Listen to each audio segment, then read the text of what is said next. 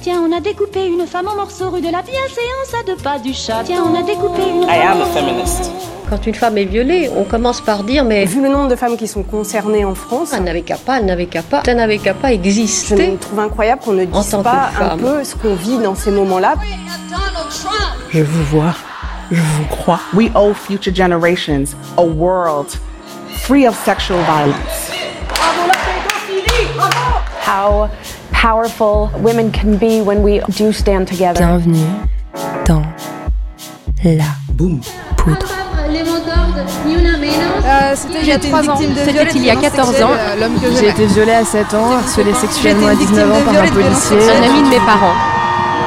Il y a quand même un problème à régler avec le désir de l'homme.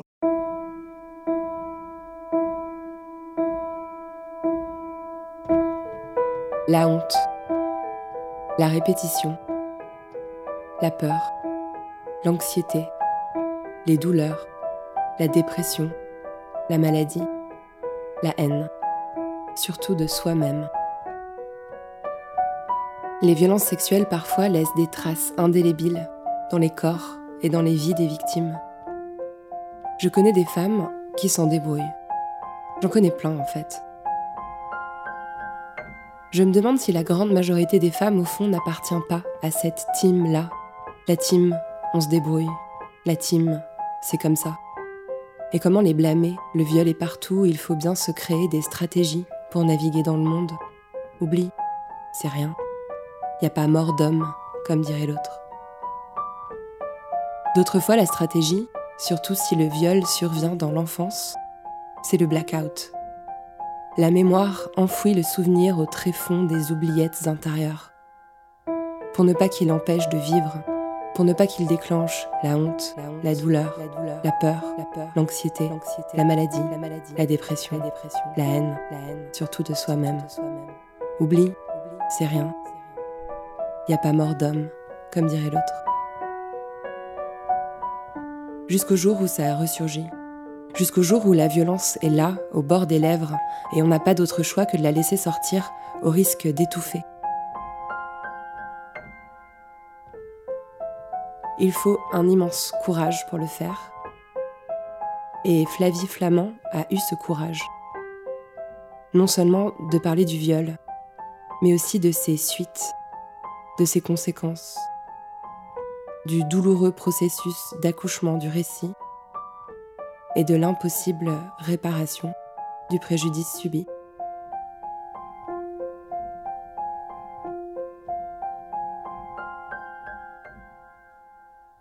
Je suis Lorraine Bastide et vous écoutez Moi aussi et après, épisode 4, Flavie Flamand.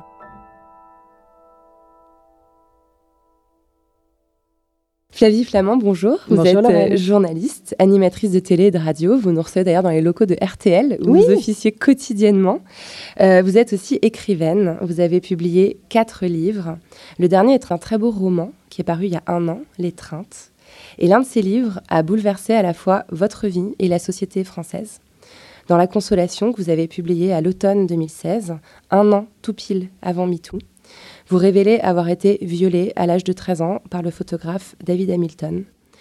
Dans votre sillage, d'autres femmes prennent la parole et une conversation s'enclenche enfin en France sur les violences sexuelles sur personnes mineures. Grâce à vous et aux associations qui se battent contre ces violences, une loi a été adoptée en 2018 qui a rallongé de 10 ans le délai de prescription pour ces violences. Désormais, une victime a 30 ans après sa majorité pour porter plainte contre son agresseur. Ce délai était autrefois de 20 ans et ce délai vous a empêché, vous, de pouvoir le faire car vous avez 42 ans euh, quand les faits vous sont revenus euh, à la mémoire. Je dois vous dire, Flavie, qu'autour de moi, dans mon entourage féministe, quand j'ai dit que j'allais vous rencontrer, la réaction a été unanime. Waouh, Flavie Flamand, mais Ah bon quel courage, mais heureusement qu'elle était là, mais on est tellement reconnaissante, elle a tellement fait bouger les lignes. Vraiment, il faut que vous sachiez que vous êtes unanimement reconnue comme une icône de cette cause euh, dans le milieu militant. Et je me demandais ce qui vous avait le plus consolé. Euh, Oh. Est-ce que c'est le soutien humain que vous avez reçu ou est-ce que c'est le fait d'avoir fait changer cette loi? Alors, euh, d'abord, je suis très touchée par ce que vous me dites, parce que j'ai tellement l'impression d'avoir fait des petites choses, en toute honnêteté. Euh, j'ai- été guidée par un besoin de justice, euh, absolument, mais dévastateur et en même temps constructif. C'est ça qui est assez extraordinaire. Mais pour répondre à votre question, je pense que ce qui m'a consolé, si tant est qu'on puisse se consoler complètement de ce genre de choses, c'est la loi. Indubitablement. L'obtention de ce rallongement des délais de prescription, ça a été pour moi aussi l'occasion de tourner une page euh, parce que ça m'a pris deux ans et ça, ça, a été deux ans très intenses. Et en fait, je ne m'étais pas préparée, moi, à, cette, euh, à ce changement de loi. Je ne m'étais pas préparée à ce combat euh, qu'allait devenir un combat politique. J'avais sorti un livre parce que je voulais désigner publiquement mon violeur, parce que je ne voulais pas que David Hamilton meure sous les hommages, mais je ne savais pas que finalement j'allais épouser cette cause de cette façon-là et qu'elle allait me demander à la fois autant d'énergie et d'abnégation. Je l'ai fait avec énormément de, de cœur, mais j'étais en même temps très affaiblie par la sortie du livre, qui est une épreuve, par le suicide de David Hamilton cinq semaines après, que j'ai mis un, temps assez infini à digérer parce que euh, j'ai été détournée presque aussi de cette forme de deuil, puisque juste après, dans la foulée, je me suis retrouvée à mener cette mission ministérielle. Mmh. Donc j'ai passé deux années dans une sorte de, tunnel de, combat, avec des dommages collatéraux aussi. Euh, c'est pas toujours évident pour un entourage, pour des enfants, de vivre avec une maman qui se bat et euh, qui euh, tous les jours vit dans cette atmosphère de combat, de viol, d'enfance dévastée. et si vous voulez, ma consolation, elle est arrivée au mois d'août 2018, quand tout à coup j'ai reçu par texto, enfin j'ai même pas reçu par texto, j'ai reçu un push des informations d'RTL pour dire que euh, la, loi, la loi était passée. Et, euh, et, là, je me suis dit, OK, j'ai appelé les garçons, mes fils, et je leur ai dit, voilà, il y a une page qui se tourne, et je pense qu'à ce moment-là, j'ai été, euh, j'ai été consolée ou en tout cas en partie consolée. Le dossier se refermait partiellement. Oui, le dossier se refermait partiellement et puis, euh, et puis je, réparais une, douleur immense, pas simplement celle d'avoir euh, vécu ça à l'âge de 13 ans, mais je réparais euh, la douleur de voir encore une fois mon agresseur m'échapper. Parce que finalement, quand on est un enfant et qu'on est violé à 13 ans, on est victime d'une traque et que mon livre, c'était aussi le début d'une forme de traque. C'est comme ça d'ailleurs que j'ai abordé la, sortie de la consolation. Vous vouliez le faire sortir du bois, je vous ai entendu dire ça. J'ai trouvé ça extraordinaire comme phrase. Oui, c'était quelque part une chasse. J'ai écrit la consolation parce qu'on m'a interdit euh, de, de confondre David Hamilton devant les tribunaux. Donc à un moment donné, vous êtes là avec votre drame, euh, vous vous rendez compte que vous n'êtes soutenu par personne, euh, ni par la société, ni par la justice. Donc là, il y a quelque chose dans votre tête qui se, qui se, votre tête explose, quoi. Ça, se fragmente. Et donc, à un moment donné, je me suis dit, ok, euh, il va falloir que les gens sachent, parce que moi, j'ai besoin de restaurer quelque chose en moi, mais pour que ça se répare, il va falloir aussi qu'on me croit, il va falloir qu'on sache. Parce que c'est terrible pour une victime d'être euh, seule avec sa douleur et en sachant que les personnes qui sont en face d'elle lui prêtent une vie, euh, des, des, des, des, sentiments qui ne sont pas les siens. Enfin, c'est difficile. Moi, je me rends compte que les gens ne m'ont pas connue pendant des années. Quoi. J'ai eu le sentiment d'être une imposture. Donc, je voulais qu'on le sache. Mais ma démarche, elle a été très simple. J'ai, pour m'en sortir psychologiquement, étudié ce que m'avait fait David Hamilton et comment j'en étais arrivée à l'âge de 13 ans à cette euh, issue fatale quelque part. Et j'ai décidé de, de lui retourner finalement ce qu'il m'avait fait d'une certaine façon. Ça fait vengeur comme ça, mais c'était d'abord pour, euh, pour, euh, pour me rendre justice. Et je me suis dit, ok, donc il a fait comme ça, il y a eu un état de sidération, parce que quand on est violé, on est dans un état de sidération, par surprise, je vais faire la même chose. Je vais le sidérer par surprise. La veille de mon viol, quand j'avais 13 ans, je n'imaginais pas du tout ce qu'il allait se passer. La veille de la sortie de mon livre, il va dormir tranquille en se disant qu'il n'y a pas de problème, chaque jour se ressemble et qu'il peut, euh, et qu'il peut profiter de ses vieux jours. Et j'avais vraiment établi le même système. Et quelque part, c'était une chasse, c'était une traque, et je savais qu'il fallait que je le fasse sortir de sa tanière, parce que je savais qu'il n'en sortirait pas. C'est-à-dire que j'avais tout étudié, jusqu'à sa mort, pas spécialement de cette façon-là, mais j'avais tout étudié. Et son repli dans la forêt était évident. Donc, je suis venue le chercher, quoi.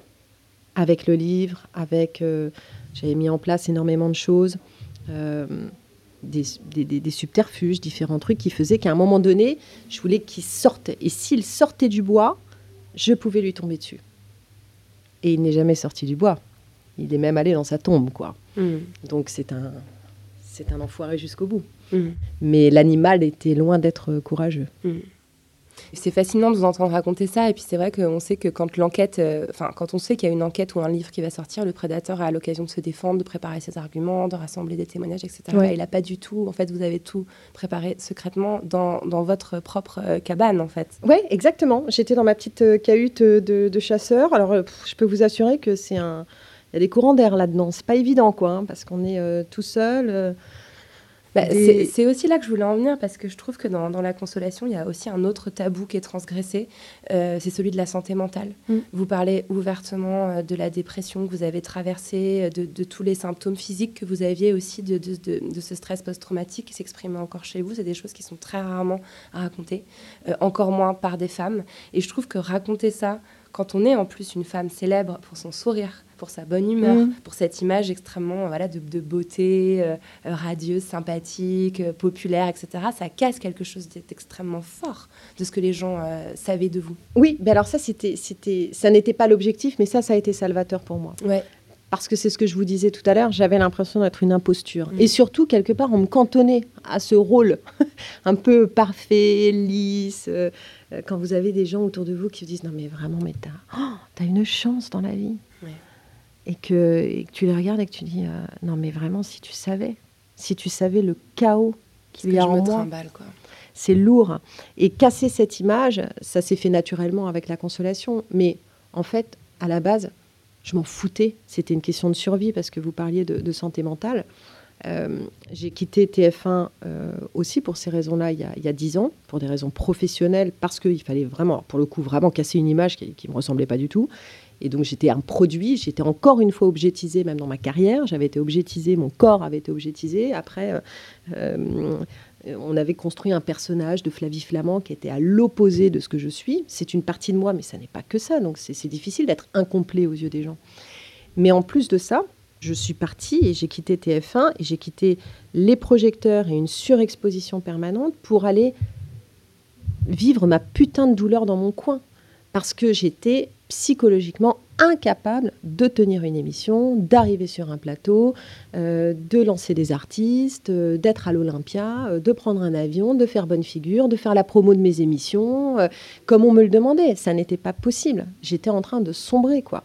Donc je suis allée, pour en revenir aux animaux tout à l'heure, mais je suis allée comme un animal qui saigne dans un coin et qui va, et qui va lécher sa plaie et qui, peut-être, par chance, ressortira de la forêt en allant bien. Mais j'étais pas sûre de ça. Mm. Et l'écriture m'a sauvée d'une certaine façon, comme, enfin, comme toujours d'ailleurs, mais pendant cette période-là, et j'ai pas voulu éluder ça parce que j'ai cru devenir folle, parce que je pense que j'aurais pu devenir folle si j'avais pas été accompagnée, parce que je pense que j'aurais pu tomber dans des, euh, euh, dans des, dans des travers et dans des, dans des comportements addictifs, parce que euh, quand on est en proie à, à ces flashs qui nous remontent, euh, bah, finalement, à un moment donné, on ne sait pas si on va se prendre un antidépresseur ou un verre de, de pinard, parce qu'on se dit, bon, il faut juste là que ça s'arrête parce qu'on a des pulsions suicidaires, parce que donc ouais effectivement c'est important je trouve de- d'en parler et de et de faire sortir ça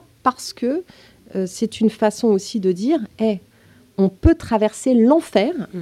Euh, il en est d'autres hein, des enfers hein. il n'y a pas que celui-là mais on peut traverser l'enfer psychologique avoir le sentiment que la seule solution c'est de sauter d'un pont mais en fait finalement en parler très bien après et là je vous en parle j'ai mal parce qu'à chaque fois que j'aborde ça j'ai mal mais ça, c'est- c'est- c'est- ça n'est pas comparable. Je vis avec tellement bien maintenant, quoi. Ce que je trouve très intéressant aussi, c'est que qu'en fait, quand on vous dites à un moment dans une de vos interviews que vous étiez déjà une petite graine d'animatrice. C'est-à-dire que presque ce, ce, viol à 13 ans, qui est un peu le. C'est horrible à dire comme ça, mais l'acte fondateur aussi euh, d'une forme de carrière, parce que votre image derrière, voilà, mhm. elle est photographiée, elle est affichée. À partir de là, vous devenez euh, Miss Hockey Podium. Euh, enfin voilà, il y a, y, a, quelque chose qui commence là. Et, et, on vous apprend déjà à 13 ans à sourire devant une mhm. caméra, malgré le fait que vous ayez été violée quelques heures auparavant. Oui, c'est ça. Et, vous dites que vous étiez déjà une petite graine d'animatrice. Quoi. Je trouve ça extraordinaire et ça m'étonne pas que vous ayez mis aussi autant d'années à réaliser que c'était des automatismes en fait que vous aviez acquis. Oui, euh, c'était. En fait, j'étais éduquée d'abord par une mère défaillante à séduire à tout prix. Euh, ensuite, j'ai été éduquée à faire bonne figure parce qu'effectivement, quand on sourit, alors les photos d'Hamilton, on n'est pas très souriant. Hein. D'ailleurs, regardez bien ceux qui nous écoutent et qui n'ont pas encore revu des photos d'Hamilton. Regardez bien, dans chaque regard, vous avez quelque chose de fracassé, dans chaque regard. Mais euh, effectivement, on continue à poser, on se dénude, on est dénudé par le photographe parce que ce ne sont pas des jeunes filles qui, à un moment donné, ont envie d'être à poil devant un appareil photo. C'est pas vrai. Ce sont des parents qui sont hyper fiers que leur, euh, petite fille, qui n'a même pas, qui a des miches de rat, qui a, un pubis imberbe, qui euh, les parents les envoient chez David Hamilton, qui, moi dans mon cas, ouvrait la porte tout nu quand même. Donc à un moment donné, il y a quand même de quoi se barrer en courant, en prenant son môme dans ses bras, quoi. Donc il y a une vraie responsabilité de ce côté-là. Et puis on fait quand même les photos, on est dénudé par ce photographe, et quand on rentre le soir, euh, eh ben on va se coucher, on suce encore son pouce, euh, on joue à la poupée et on va regarder un dessin animé. Quoi. Enfin, je veux dire, c'est un truc de dingue. Et eh ben ça, ça forme malheureusement, à. Hum, ça forme à. C'est super dur hein, ce que je veux dire, mais ça forme à tapiner pour l'image, quoi. Et ça, c'est atroce. Parce que vous avez le sentiment qu'on. Moi, il y avait une voix en moi, hein, c'est ce que j'écris dans La Consolation. Je dis ne doutez pas, Poupette a toujours crié au fond de moi. Poupette, c'était la petite fille, mais même à, TF1, en fait, on me disait bah, habille-toi comme ça, fais ceci, fais cela, euh, euh, non, ne parle pas trop comme ça, euh, tout, tout, truc qui était. tout ce qui me ressemblait en réalité, toutes les aspérités étaient gommées au montage et tout.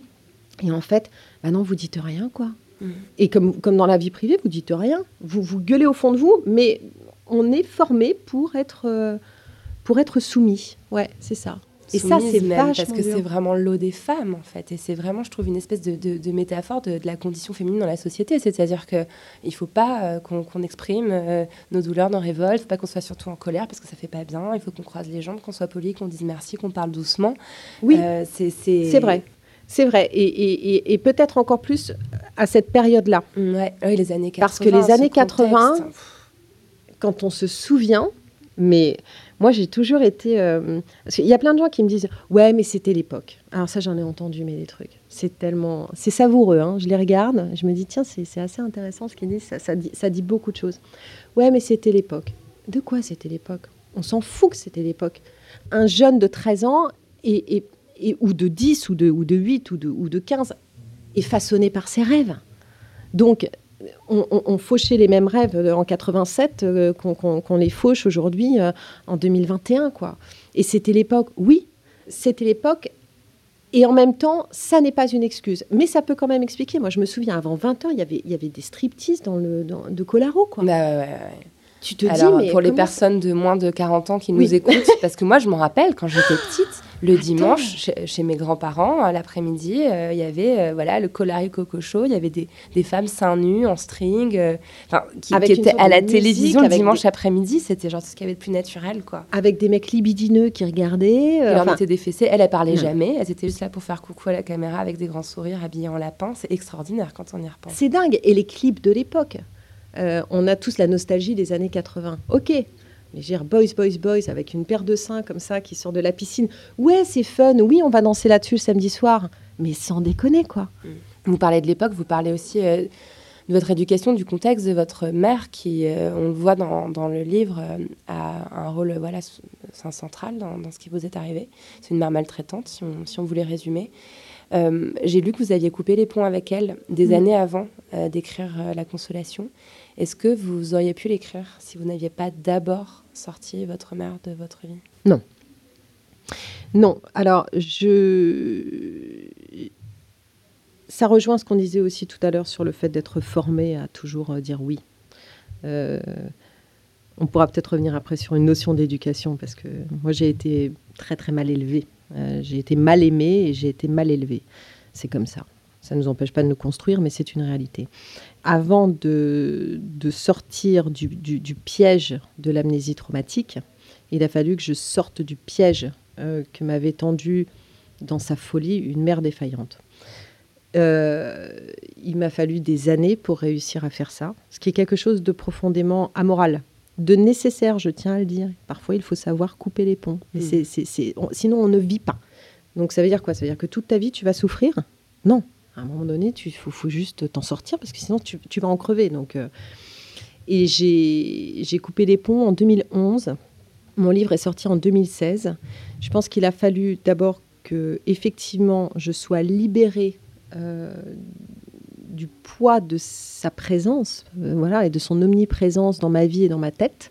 Parce qu'on peut parfois aussi perdre quelqu'un dans sa vie, ne plus l'avoir dans sa vie, mais on l'a toujours dans la tronche, donc ça c'est compliqué. Pour me débarrasser d'une culpabilité qui était quand même de m'attaquer au mythe de la mer. Euh, C'est-à-dire que je, je- je- le- je savais que ce livre était un livre à la fois sur Hamilton, mais pour expliquer Hamilton, quelque part, il fallait que j'explique aussi la relation à la mer.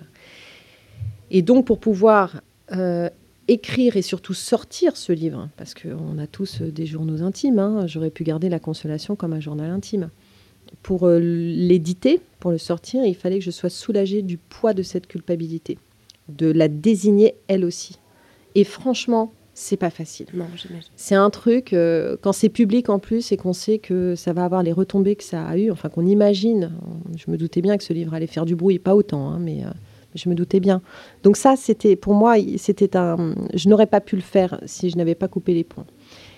Et il y a eu un élément déclencheur aussi, c'est la mort de mon père. Euh, papa est mort euh, avant la consolation, à un moment où je me demandais si j'allais pouvoir assumer justement ce livre vis-à-vis de lui. Parce que j'avais un père qui était maltraitant par son absence, mais pas, pas autrement. Il était, il faisait, il était complètement. euh, j'ai eu, une image d'un homme broyé aussi par un schéma familial. euh, Un complice un peu passif, en fait, de, de Total. de votre. Total. Mm. Et, papa est mort euh, un an et demi avant la sortie de la consolation. Et parce que j'avais coupé les liens avec ma mère, euh, je n'ai pas eu le droit de voir mon père quand il était malade. Donc ça, faut l'encaisser. Et je n'ai pas eu le droit d'aller lui dire au revoir et d'assister à son enterrement. Et ça, pour le coup, je me souviens, j'avais reçu un message d'un membre de ma famille en disant si tu veux voir ton père, tu peux aller le voir de 23h à 2h du matin à la morgue. euh, et euh, voilà, t'as, là, tu as un code pour pouvoir. euh. Et ça, là, je vous jure qu'à un moment donné, vous vous dites mais en fait, j'ai plus rien à perdre. quoi. Mm. C'est-à-dire que je, je, je, je me suis dit, j'avais encore, quand papa est mort, j'étais encore euh, dans cette, dans cette douleur infinie de, de, de, de- de m'attaquer quelque part à ma mère. Mais quand j'ai vu jusqu'où ça pouvait aller dans la maltraitance, je me suis dit, mais en fait, j'ai plus rien à perdre. quoi. Et quelque part, s'il n'y avait pas eu cette succession d'abandons, peut-être, peut-être, je ne sais pas, que j'aurais toujours été habitée par une culpabilité. À partir du moment où on m'a expliqué que je ne pouvais pas dire au revoir à mon père et je n'ai jamais pu revoir mon père, là je me suis dit, c'est bon, tu n'as plus rien à détruire puisqu'il n'y a plus rien. De toute façon, autour de toi sont des ruines. Donc quelque part, c'est un drame qui m'a rendu service. Quoi. Il y a quand même eu une réaction extrêmement violente dans la presse, celle de Mm. votre frère, Ouais. euh, qui remet complètement euh, en question euh, voilà, ce que vous, ce que Ouais. vous racontez. euh, qui... Est-ce que vous saviez que vous, allez, que vous alliez aussi susciter cette réaction-là non, je ne pensais pas que je perdrais mes frères au passage. Mm. Ça, ça faisait partie de mes inquiétudes peut-être. Et en même temps, en même temps, j'ai de l'indulgence parce que quand vous avez été élevé dans un bain de folie, euh, c'est pas facile de s'en défaire. Vous voyez ce que je veux dire? C'est encore sous l'emprise. euh. Complet. Et hum, donc j'ai une sorte d'indulgence teintée de peut-être de relent d'une forme de pitié quoi. Et je ça ça a été ça ça a fait partie justement le, le déni familial public. Et après euh, ce frère qui, qui n'était pas là, hein, euh, qui avait euh, 9 ans à l'époque des faits, et qui était à 1000 km du Cap d'Agde. Euh, et ce frère qui, qui, d'une façon désespérée, euh, donne cette interview euh, à la con pour une presse de merde avec un journaliste qui vient racler le, fond du bidet. euh, et, et qui et vraiment là pour le coup, je suis pas quelqu'un de rancunier, mais ce qu'ils ont fait était tellement immonde parce que personne à part euh, à part ce magazine qui est Gala et Mathias Gertler, personne s'en est pris à moi parce que la cause était noble, elle était intouchable. Et là, ils sont allés vraiment dans les bas-fonds du truc, ils ont mis les mains dans la merde, quoi.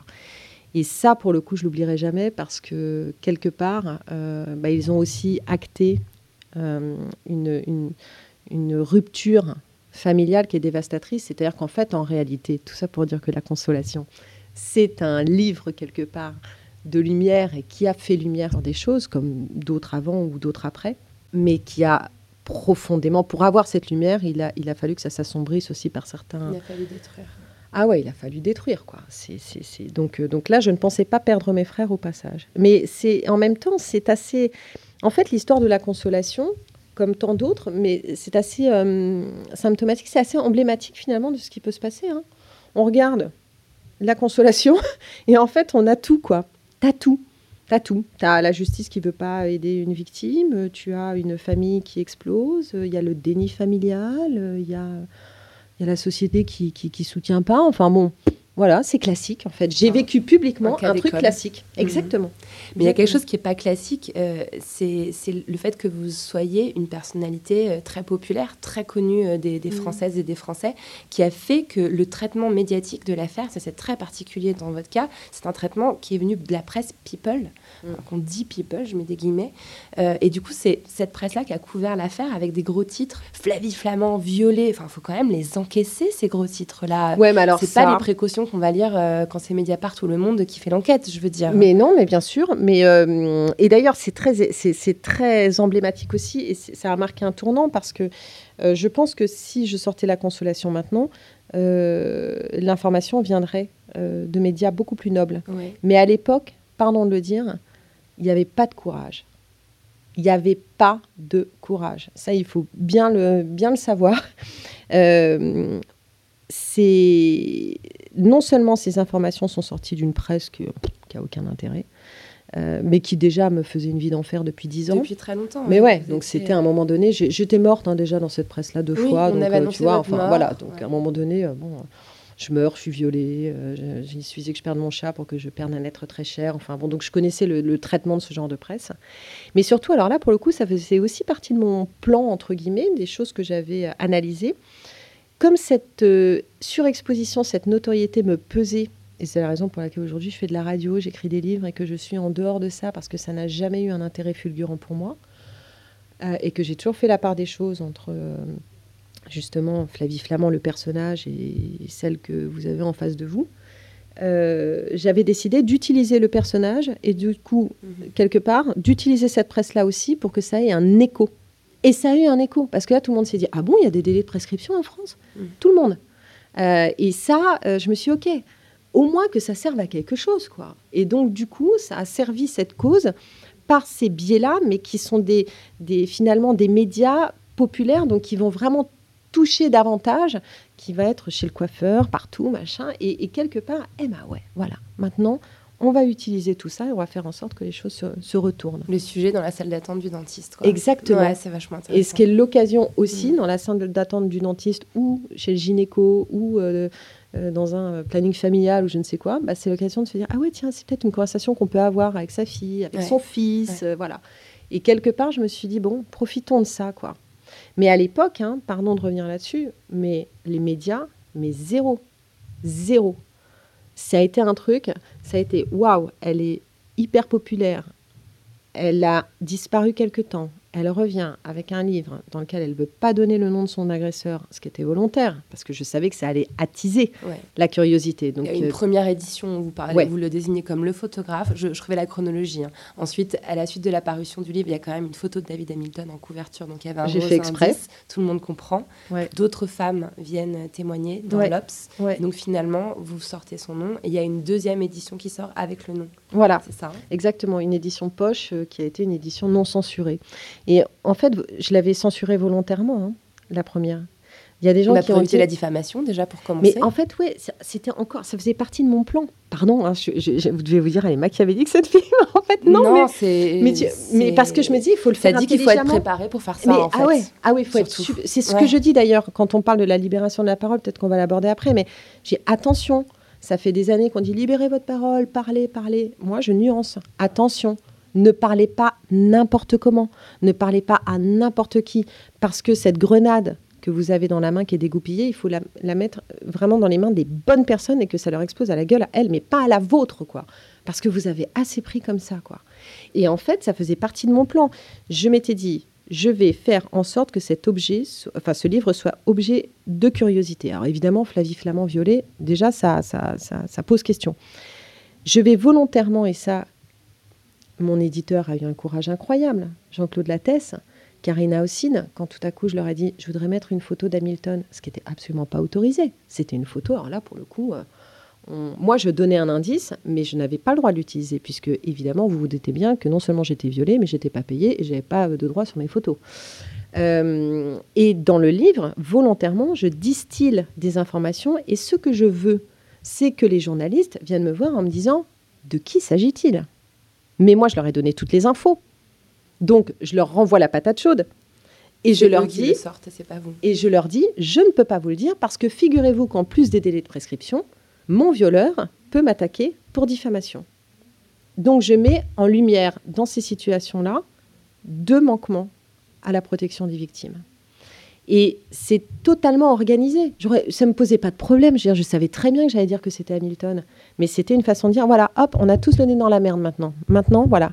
Moi, je ne peux pas dire son nom. Mais peut-être que vous, médias, vous pouvez le faire. D'ailleurs, Thierry Ardisson finit par le faire. Eh ben, il y en a qu'un qui l'a fait, c'est Thierry. Et quand je vous dis que la presse à l'époque et les médias n'étaient pas sensibles à ça, c'est que pour eux, c'était gênant. Ça sentait mauvais de parler des viols des petites filles. euh, ou des petits garçons, parce que je, je- Ouais. c'est important de le dire. Ah il n'y a pas que vous- les petites filles. Vous avez un réalisé truc un documentaire et vous interviewez beaucoup d'hommes Oui, de parce que je pense que c'est euh, hyper important. La aussi. majorité des viols, d'ailleurs, euh, sur des hommes, sont commis avant Ouais. majorité. Et, et les médias étaient. Donc, je leur refilais le- le- un, un- un truc qui sent mauvais. Parler des, des- des viols des enfants, c'est quand même très, très gênant. Et puis, c'est pas très glamour. Et puis, en plus de ça, oh là là, faut qu'on s'engage et qu'on dise son nom. Donc, tout à coup, je lisais, alors que je faisais des interviews, comment on aurait pu en faire je lisais dans la presse un célèbre photographe mondialement connu, euh, photographe des jeunes filles en fleurs. Alors déjà, vous reprenez pas cette expression parce que c'était pas des jeunes filles en fleurs, c'était des victimes de viol. Et tout le monde se cachait derrière son petit doigt. Oui, mais alors si on le cite, on risque la diffamation, nous aussi et tout. On est en train tous de traquer un violeur. Aidez-moi. Les plateaux de télévision, personne à part Thierry ne m'a reçu. Ils avaient la trouille. Pardon de le dire aujourd'hui, et c'est pas. et je, je salue cette avancée. C'est pour ça qu'il y a des choses qui ont quand même Ça changé. changé, ouais. Mais aujourd'hui, on sort un livre sur le viol. Je sens la consolation aujourd'hui. Je fais tous les médias nobles. Oui, Ah, on va m'accueillir, il n'y a pas de problème, on m'accueillera au JT, on m'accueillera chez Quotidien, on m'accueillera euh, partout. À l'époque, je, je, je voulais, je rêvais de ça. J'étais trop, euh, trop fière pour, euh, pour, pour venir supplier, quoi. Mais je peux vous assurer que j'ai appelé de la presse. J'ai quand même... Combien de fois on m'a dit non, c'est délicat, non, c'est machin et tout. Et puis là maintenant, euh, ouais, on en parle. Euh, donc il y, a- quand même du progrès. Mais je vous assure qu'à l'époque, non seulement vous faites quelque chose où... euh, de toute façon, j'avais pas le choix, fallait que je le fasse. Donc, c'était pas. vous parliez de courage tout à l'heure, ça m'a beaucoup touché, mais moi, je voulais juste sauver ma peau. hein, donc, je- je- j'entends, mais c'est pas, c'est pas du courage, c'était, c'était, c'était du sauvetage.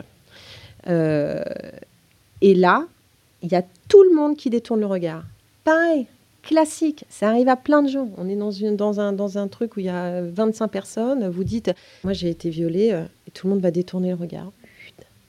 Ben voilà. Et à l'époque, les médias l'ont fait. Et ça, c'était super, super difficile. C'était difficile parce que parallèlement, il se passait des choses hallucinantes. Et je peux vous assurer que l'affaire Hamilton, aujourd'hui, serait trop content de la foutre en une. Parce que. Parce Bah, que le ça- caractère systémique, en fait, n'était pas du tout, Mais pas du tout. compris à l'époque. Mais Et- absolument et, pas. maintenant, enfin, enfin, j'ai échangé euh, il y a quelques semaines avec Vanessa Springora. Mmh. Euh, les, les points communs entre euh, voilà l'affaire Matzneff et l'affaire Hamilton euh, Mhm. les- dans les dans les et d'ailleurs je voulais aussi en arriver à un point euh, que, que questionne en fait votre livre. Vous venez de le faire en fait. Cette photo d'Hamilton que vous avez utilisée en couverture de votre livre qui vous représente euh, vous n'avez pas le droit de l'utiliser. Et ça questionne en fait ces œuvres d'art dans lesquelles l'artiste met en place, met en scène ses victimes. Euh, par exemple, Gabriel Masneff utilisait des lettres de Vanessa Springora dans ses journaux, publiés, vendus. On peut penser aussi à Paul Gauguin, euh, qui peignait la jeune femme euh, tahitienne qu'il avait épousée alors qu'elle avait 13 ans. Mais on peut penser aussi à Picasso, au portrait de Dora Maar euh, pleurant. Maintenant, on sait parce qu'elle parce était battue, violentée par le peintre, qu'elle pleurait. Ou Maria, Maria Schneider, Mhm. dans Un dernier tango à Paris, on sait que son viol était un vrai viol. Aujourd'hui, je pense que je pourrais poursuivre la liste pendant une heure en réalité. Et ça me rend dingue cette réflexion parce que c'est presque à se demander si, on, si c'est pas la violence masculine qui construit le génie Hum dans la société. Oui, et, et- et- et la position euh, de la femme est toujours euh, dans celle euh, d'une d'une victime, euh, comment dire? La victime est mise à l'honneur. Ouais. Vous voyez ce que je veux dire Oui, ou pas? complètement. C'est-à-dire que la victime est belle. je veux dire, de Ramar est belle à sa façon. Euh, C'est comme ces énormes misogynes qui disent Moi, j'adore les femmes. Mais bah, exactement. Ouais. Mais c'est- extraordinaire. Et ça, par exemple, ces œuvres-là, moi, ça me rend folle. Parce que euh, c'est de c'est du. D'abord, ça, ça leur rapporte de l'argent à ces enfoirés, Ouais. quand même. Beaucoup. Beaucoup d'argent. euh, et, et ça, ça ne souffre pas la discussion. Alors, informons davantage. Maintenant, on me dit toujours, mais euh, euh, vous trouvez à un moment donné quand même euh, David Hamilton, ses œuvres et tout. Alors, son œuvre, elle est devenue, elle est devenue infréquentable, mais ça va pas durer longtemps. hein. Ça, est-ce qu'on va pas être à un moment donné obligé de fascination aussi sur les œuvres d'Hamilton? Et, j'ai encore du mal à dire œuvre. Mais quand vous voyez que à sa mort, ses ayants droit, qui sont trois femmes, hein, deux sœurs, ces deux sœurs qui vivent en Angleterre, et euh, l'une de ses épouses, euh, qui était euh, l'un de ses modèles, il l'a photographiée quand elle avait 11 ans, qui vit maintenant à New York, qui a fondé une famille et tout, bon, très bien, que j'ai essayé de joindre et qui évidemment n'a jamais, été, jamais été disponible pour moi. Quand vous voyez que ces trois femmes, qui sont les ayants droit, ont récupéré les droits de la soi-disant œuvre Hamilton, continuent, continueront à vivre dessus, que nous sommes dans des livres, qu'on a été sur des cartes de téléphone, que ça a fait un carton en Asie, hein, parce que les petites filles d'Hamilton en Asie, c'est, c'est- c'est- elles sont blondes, elles sont, ça fait rêver. On a été sur des cartes postales, dans des livres, parce qu'il y a les livres d'Hamilton, il faut, faut- faut bien voir aussi qu'il y avait toute une part encore plus obscure d'Hamilton que les gens ne connaissent pas. Il y avait des livres porno d'Hamilton, avec des gamines qui se font des cunilingus, elles ont 12 ans, quoi. Quand on voit que ça, on vient encore me dire à moi, oui, mais enfin bon, quand même, euh, c'était un artiste. Non, non, non, non. Attendez, les gars. C'était un violeur qui mettait en scène ses victimes et qui faisait son beurre sur des regards. Évidemment, on n'avait pas envie de sourire. Qu'est-ce que tu veux qu'on qu'on- qu'on sourit, quoi? C'est- Et à chaque fois qu'on tourne une page d'un livre d'Hamilton, euh, bah finalement, on nous viole encore une fois d'une certaine façon, quoi. Veux dire, On est, on est encore une fois maltraité. C'est pas possible. Si vous saviez le nombre de personnes que j'ai rencontrées au moment de cette affaire, ou encore maintenant, ils ont tous 70, 80 ans. Je ne citerai pas de nom par, par élégance, mais qui me disent Ouais, Hamilton, oh, quand même, c'était. euh, franchement, c'était un artiste. On en a fait hein, des soirées avec Hamilton et Claude François. euh, Mais t'as des envies de meurtre hein, dans ces moments-là, tu te dis, mais. Et, et là. Vous avez toujours pas compris, quoi. Vous avez toujours pas compris, en fait. Mais non, mais en fait, je les regarde, pour être tout à fait honnête, je les regarde avec, je les regarde avec énormément de pitié et je suis fascinée par leur aveuglement et leur bonne fortune. Parce que c'est une génération qui est comme ça. Tu, tu- tu- et tu, ils sont illustres hein, parfois. hein. Ils ont osé me faire ça. Je suis pas, je suis pas particulièrement surprise, en fait. et c'est là. Et en fait, ma- moi, j'en pleure même plus. Quoi. Je les regarde et je me dis, mais pauvre de vous, mais pauvre de vous. Mm. C'est c'est pitoyable, quoi. Et donc, ces œuvres-là dont on parle à un moment donné, euh, est-ce qu'elles doivent toujours exister au nom du prétendu art euh, Pour ce qui concerne mon affaire, ou un Matzneff, ou un, Je trouve que c'est. On peut remonter à Gauguin, hein, d'accord. Enfin, je, je veux dire, c'est. Mais, mais là, maintenant qu'on est dans cette société-là, mais par pitié, interdisons ces œuvres. En tout cas, ce qui est intéressant, c'est qu'aujourd'hui, euh, on est capable de poser la question. C'est devenu un sujet de société. Ouais, absolument. Euh, alors qu'il y a cinq ans, je pense que même, on, on aurait hurlé à la censure. On le fait encore aujourd'hui, mais au moins la- le débat télévisé Oui, oui, oui. a lieu, quoi. Exactement. Je pense à Sarkozy, qui il y a quelques jours encore dit que c'était la plus belle période de Gauguin aussi. Ouais, ces oui, bien sûr, mais femme. évidemment. Mais Enfin, c'est peinture. Voilà, mais et, et en même temps, euh, c'est indéniablement euh, artistique. Mais quand même, est-ce qu'on doit encore des dire des choses comme ça Il y a des questions, en tout cas, qui, qui doivent être posées. Ouais, ça, et sûr. en tout cas informer quoi. Mm. Informer. Tu vois, euh, ça, ça rejoint l'éducation. Je, je pense que y a la, la- la base même de- de- du- du changement aussi, c'est à travers l'éducation. Moi, j'ai deux fils euh, qui sont euh, féministes euh, à leur façon. En tout cas, moi, qui est une façon que, que- que j'aime. Et, et ce sont des parce que ce sont des jeunes qui sont informés. Tu vois cette œuvre? Voilà les coulisses de cette œuvre. Voilà, tout simplement. Informons. Voilà. Et ça, tu vois, ça te choque. Mhm. Eh bien voilà, à cette époque-là, ça choquait personne. Déjà rien que ça.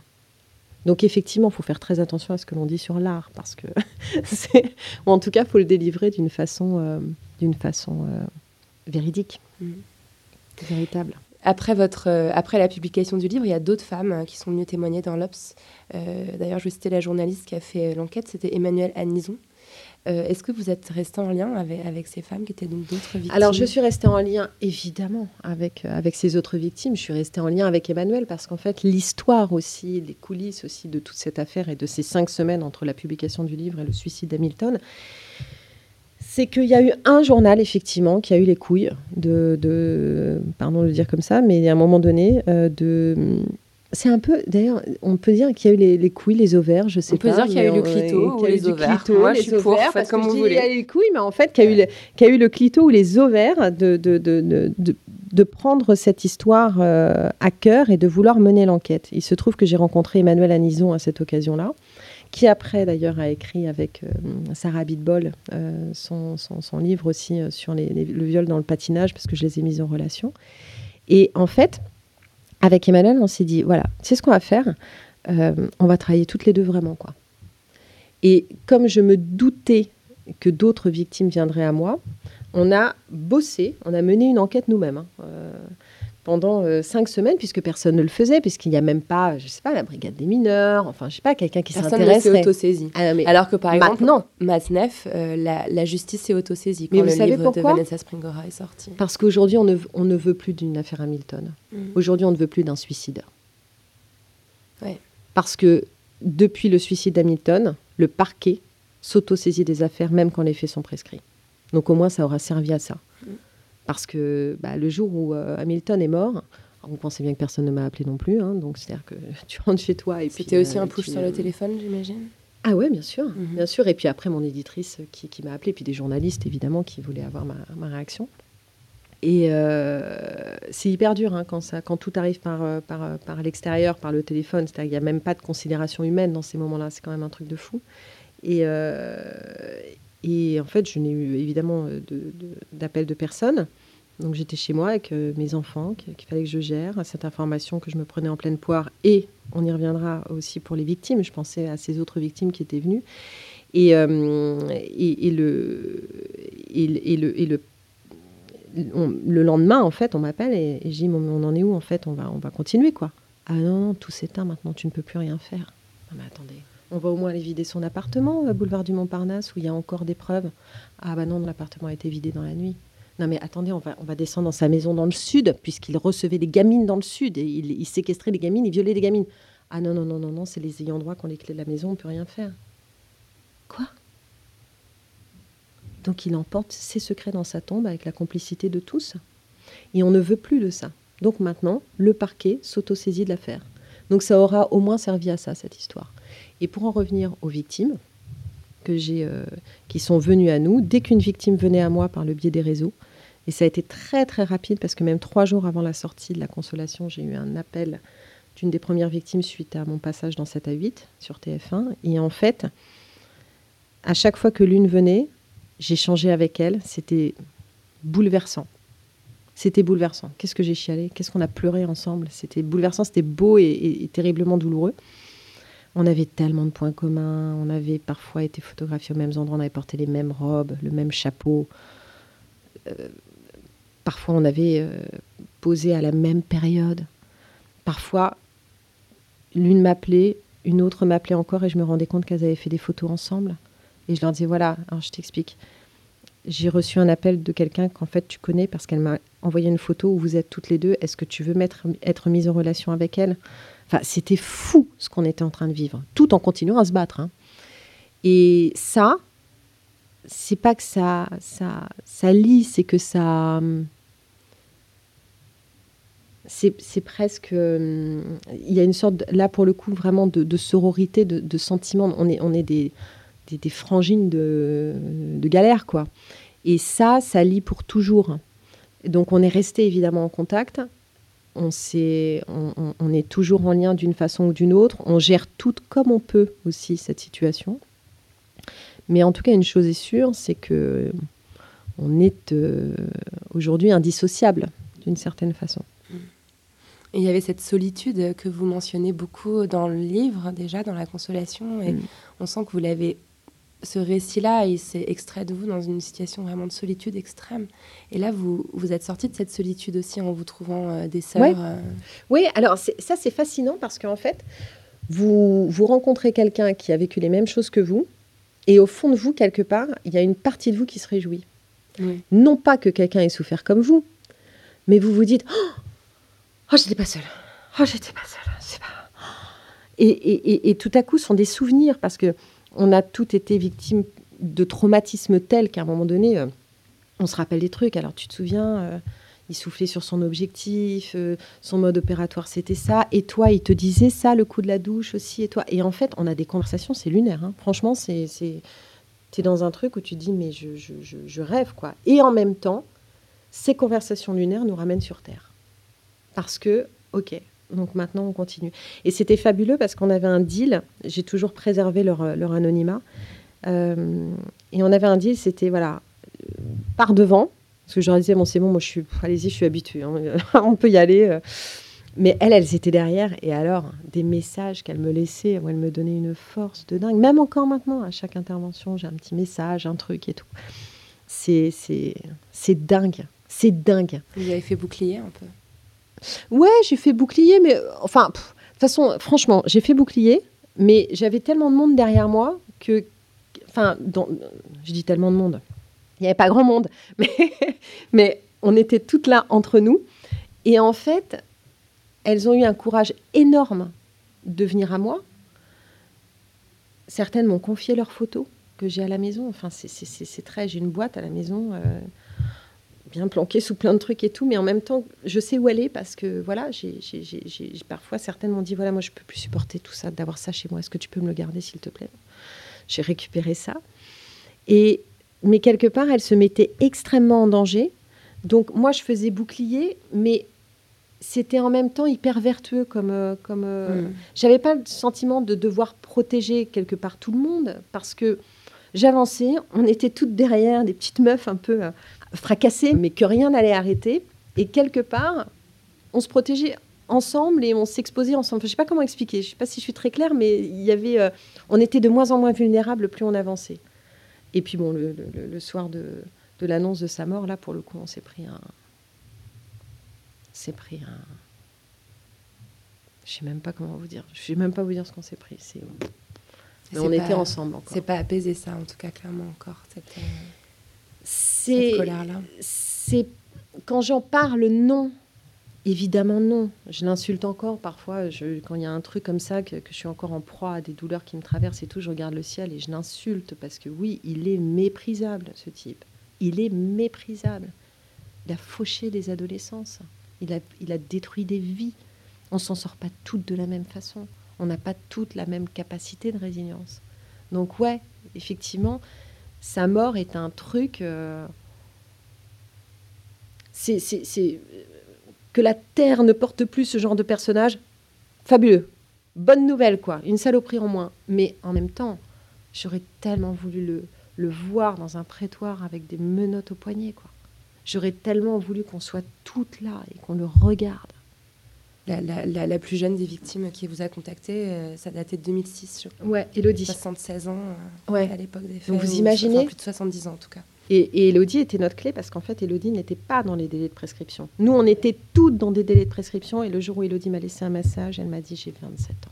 Je me suis dit Elle est dans les délais. C'était notre Elle, fabuleuse clé. Et d'ailleurs, il s'est suicidé trois heures après avoir appris, par une indiscrétion bien, bienveillante, que qu'Elodie était là. Il savait qu'il était, c'était terminé. Il le savait. Il y, a, il y a autre chose euh, sur laquelle j'ai l'impression que la société a évolué, c'est euh, la, la notion de mémoire post-traumatique. Je pense que vous êtes l'une des toutes premières personnes à l'avoir euh, évoquée dans l'espace public médiatiquement. Vous parliez déjà à l'époque avec Muriel Salmona, euh, qui est une, une psychologue, voilà, qui depuis, enfin, dans tout cas dans le milieu féministe, on, on la connaît très bien, qui a, qui a mis en lumière ce mécanisme cérébral qui fait que en cas d'attaque euh, violente, en cas de viol, euh, le cerveau euh, s'éteint, se, se- se dissocie, et qu'on peut parfois mettre 20, 30, 40, 50 Ouais. ans à, à- à- voir ce souvenir réémerger. À l'époque, ça aussi, ça a été attaqué. Mm. Euh, Il y a des personnes aussi qui ont remis en cause euh, cette, euh, ce fonctionnement cérébral dont, dont- que vous évoquiez. Mm. Ça, vous êtes contente que ça a évolué? Vous avez l'impression Ah que ça a évolué d'ailleurs Oui, bah d'ailleurs, c'est- une, une énorme satisfaction parce que quand, quand je vous parlais tout à l'heure de folie, où je me disais je vais finir complètement, complètement dingue, euh, c'était ça aussi. J'étais assaillie par des souvenirs, par des flashs, par des images, euh, par, euh, par tout ça. Donc, euh, je me suis intéressée à ça. J'ai vu Muriel Salmona qui m'a dit Alors, attends, tout ce qui t'arrive là, c'est totalement normal. Donc, déjà, d'entendre ça, c'est assez, assez extraordinaire. Et, pour moi, il m'a paru extrêmement important de mettre en lumière ça parce que ça explique pourquoi les victimes parlent si tard. On ne peut pas survivre psychiquement à ce genre de choses. Ça n'est pas possible. Donc on n'est pas intact. Donc on n'a pas une mémoire intacte. Et d'ailleurs, dans le documentaire que j'ai tourné pour France 5, on voit mes hippocampes et on voit mes hippocampes, un- une IRM de mon cerveau, et on voit que mes hippocampes sont atrophiés. Donc c'est même l'imagerie médicale prouve le traumatisme. Alors la nature du traumatisme, non, mais elle prouve le traumatisme.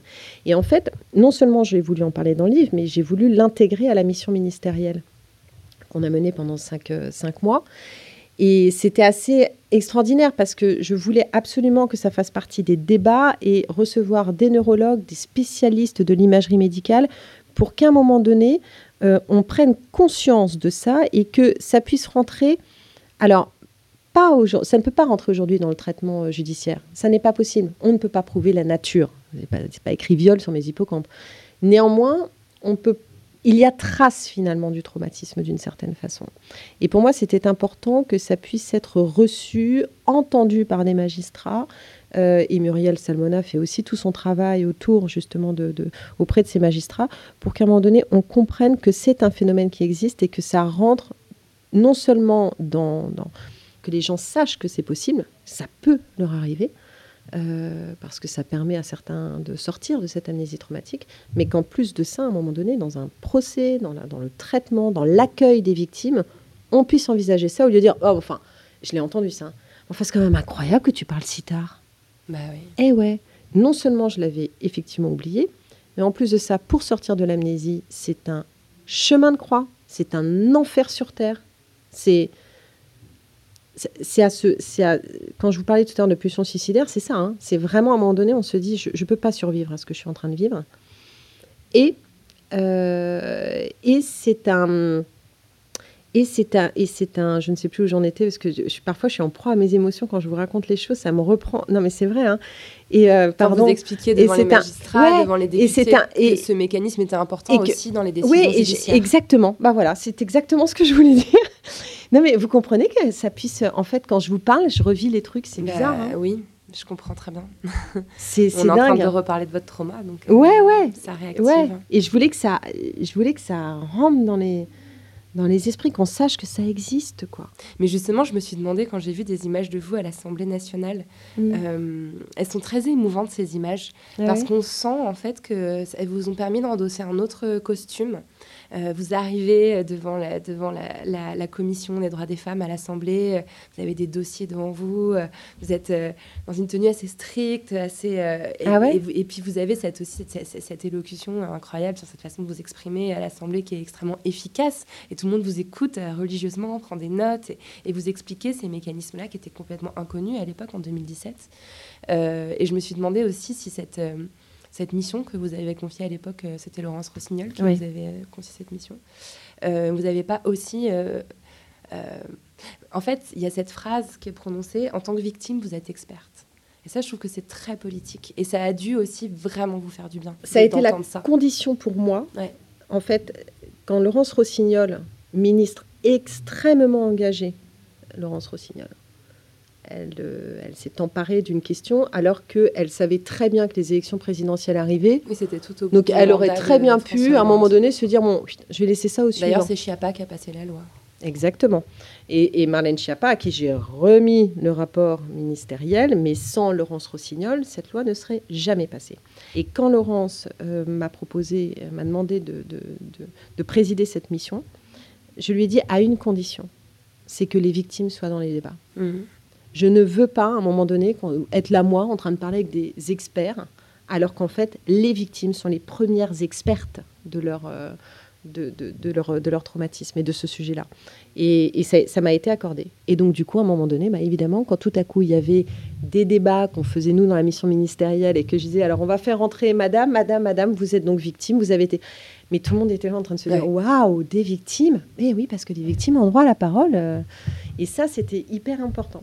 Et, euh, et ce rôle dont vous parlez, en fait, c'est moi c'est moi. C'est comme vous quand vous, quand vous avez épousé vos, vos, combats féministes, il y a un moment donné où on a des révélations. C'est moi. Ça n'est pas, pas que moi. Parce que c'est important aussi de ne pas se perdre là-dedans. Et je n'ai pas voulu me perdre et j'ai été euh, extrêmement euh, épaulée par mes enfants qui m'ont beaucoup aidé, mes deux fils justement, et qui m'ont aidé à me préserver parce que je pense que ça peut nous détruire, ça peut être un autre combat qui nous bouffe. Quoi. Donc déjà, on est bouffé par nos traumas, donc on va on va pas non, se trouver une nouvelle façon de. Mais c'est moi. C'est moi. Et c'est pas euh, effectivement cette animatrice de TF1 qu'on a connue pendant dix ans euh, le samedi soir à la télé sur les prime time quoi. Non, c'est moi d'arriver avec mes dossiers et de dire bon attendez maintenant les gars on va y aller. Qu'est-ce qu'on fait? Et, et, c'était et je savais que je savais que l'enjeu était, était très important. Mais les images dont vous me parlez, je ne les ai jamais revues. Elles sont euh, sur Public Sénat dans les comptes rendus d'audience de la loi. Mais je oui, en fait, je n'ai pas de. Enfin, voilà, je suis pas du genre à me regarder. Euh, mais je, en tout cas, elles existent, c'est archivé. Tout ceci est archivé. Je le dirai à mes, euh, dans, les, dans, les, archives de l'Assemblée nationale. Euh, en 2020, dans, dans L'étreinte, vous abordez encore cette thématique du viol parce que votre personnage principal, Emma, elle, est, elle a aussi été violée à 13 ans. Je me suis demandé si ça voulait dire que vous aviez encore quelque chose à, extraire de cet épisode. Est-ce qu'il y a encore d'autres façons de le tordre, de vous le réapproprier? Oui, je, pense que de toute façon, quand j'écrirai, euh, je, pense que tous mes livres porteront aussi ce combat-là. Euh, c'était très important pour moi euh, de, pour moi, déjà, c'est évident. J'aime écrire sur les femmes. et, et, dans l'étreinte, il était évident qu'Emma allait être abîmée parce que Emma, c'est un peu moi aussi.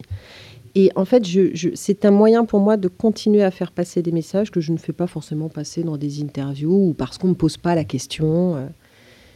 J'ai trouvé que tout ce qui s'est passé ces dernières années est absolument magnifique. On libère sa parole, on se, la, société prend conscience, la justice prend un petit peu conscience, le parquet euh, s'autosaisit des affaires même quand les faits sont prescrits. Donc il y a énormément d'avancées. Néanmoins, il y, a, aussi le revers de la médaille. D'abord, sur cette injonction à la libération de la parole. Je sais, et plein d'autres le savent évidemment aussi bien que moi, à quel point parler c'est difficile, mais à quel point parler c'est dangereux. Donc je ne dis absolument pas attention, ne parlez pas. Je nuance en disant parlez, mais préparez-vous. Sachez à qui vous adressez, parce que les dégâts peuvent être encore pires. On ne on peut pas. J'ai entendu parfois oui, il faut que tu parles, il faut que tu. Non, non, non, non, non, non. Est-ce que tu te sens capable de parler? Quels sont, Quel va être le poids de ta parole? Euh, Quelles vont être les conséquences sur ta vie de cette libération de la parole? Est-ce que tu sais à qui tu dois t'adresser? C'est pas se pointer comme ça en disant Eh, au fait, euh, vous savez que j'ai été violée euh. Non, tu, on s'expose parfois aussi à des réactions qui peuvent nous détruire davantage. Donc, moi, j'apporte toujours de la nuance sur ces choses-là parce que ça me semble Je trouve qu'on a une responsabilité aussi dans cette libération de la parole. On ne peut pas à un moment donné dire allez vas-y euh, balance ton truc, gerbe ton truc, ça va t'aider. Non non non non non non non non non il faut il faut bien le faire parce que faudrait pas que ça t'achève. Parce que tu es déjà épuisé par ton combat intérieur, faudrait surtout pas que tu en meurs, quoi. Faudrait pas que ça t'achève. Donc ça, je pense que c'est important. Et ce que je voulais écrire dans l'étreinte, c'est que faut que tout le monde s'interroge aussi sur une chose, c'est comment on reçoit la parole. Et tout ça, c'est lié.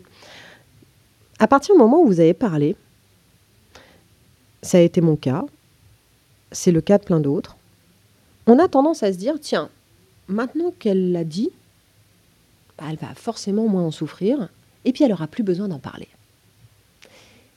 Alors, on ne parle pas d'une engueulade de couple, là. Hein. On parle d'un,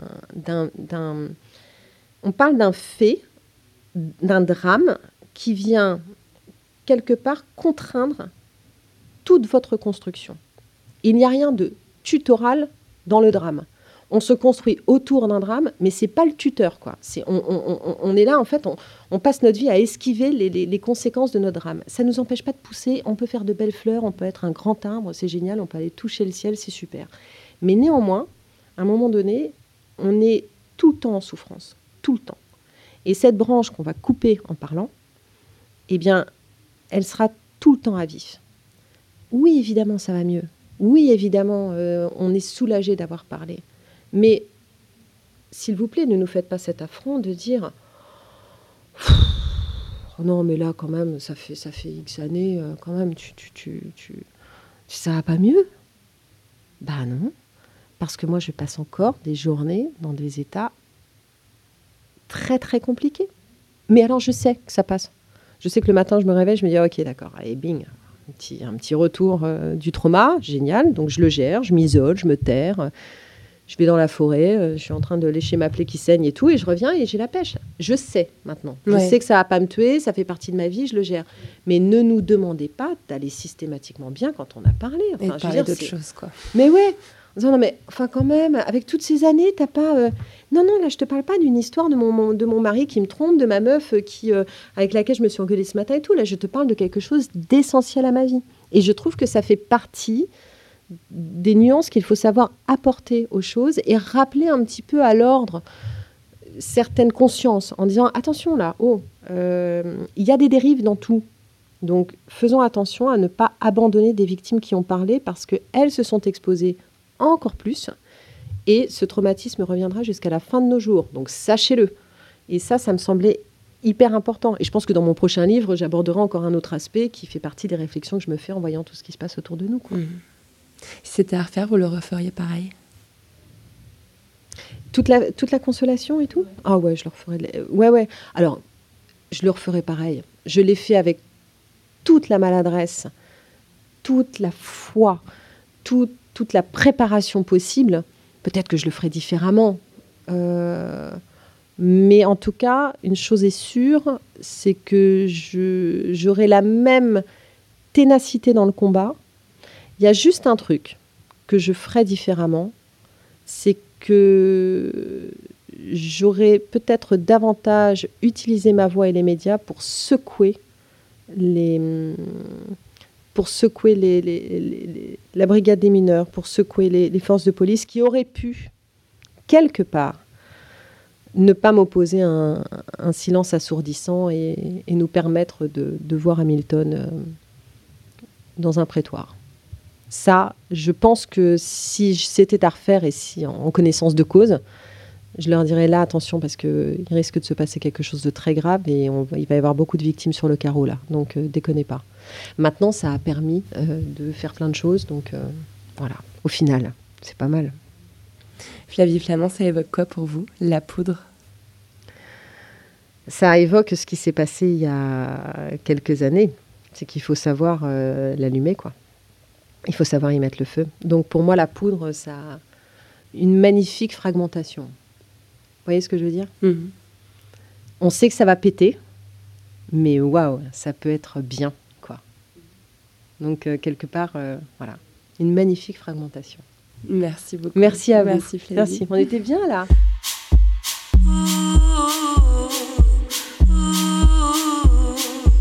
Merci à Flavie Flamand d'être venu faire parler la poudre avec moi. La Poudre est un podcast produit par Lorraine Bastide, diffusé en exclusivité sur Spotify. Générique par Lorraine Bastide et Marion Emery, d'après une création originale d'Aurore Meyer-Mailleux sur une chanson de Bonnie Banane. Tapis d'introduction, composé et interprété par Jeanne Chéral. Merci Jeanne. Montage et mixage, Marion Emery. Production, Gaïa Marty, assistée de Marie Vincent. Retrouvez-nous sur les réseaux sociaux, Instagram, Facebook, Twitter, La Poudre et partout. Si vous avez des retours ou des critiques à faire, n'hésitez pas, j'adore ça. J'aime beaucoup les mots doux aussi. Prenez soin de vous et continuez de faire parler la poudre.